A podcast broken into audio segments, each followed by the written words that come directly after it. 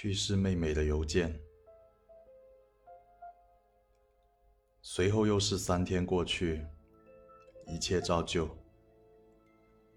来安慰和悼念的亲戚朋友也好，沉溺在悲伤里的家人也好，有模有样的哭泣之后，人们还是会分享起这两天的八卦。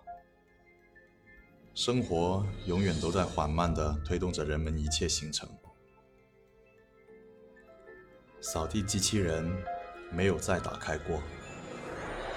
我决定等到葬礼七天后再说。哪怕这并不是严格意义上的头七，立牌我没让其他人碰，只是放在他原本喜欢放着的地方。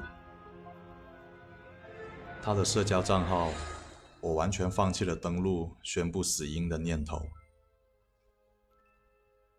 葬礼结束的第七天，我收到了第四封来自妹妹账号的邮件。很难说，我看见她是什么心情，可能是期待，也可能是疑惑。但不论如何，我会立刻打开，我会毫无疑心的看完，我会相信这是妹妹所想的。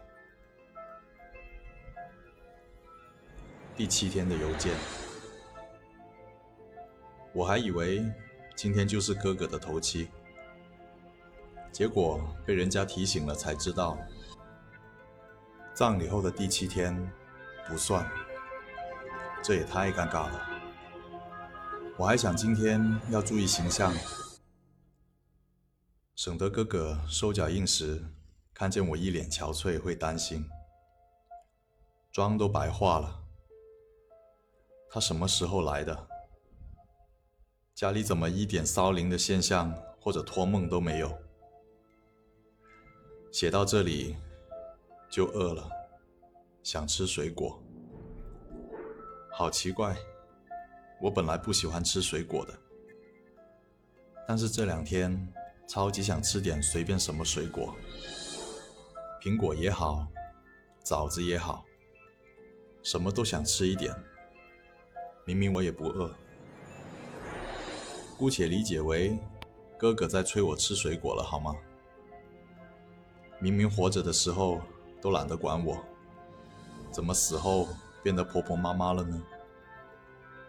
算了，管是不是他。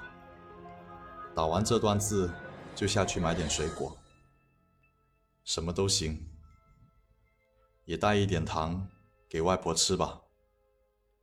他这几天伤心坏了。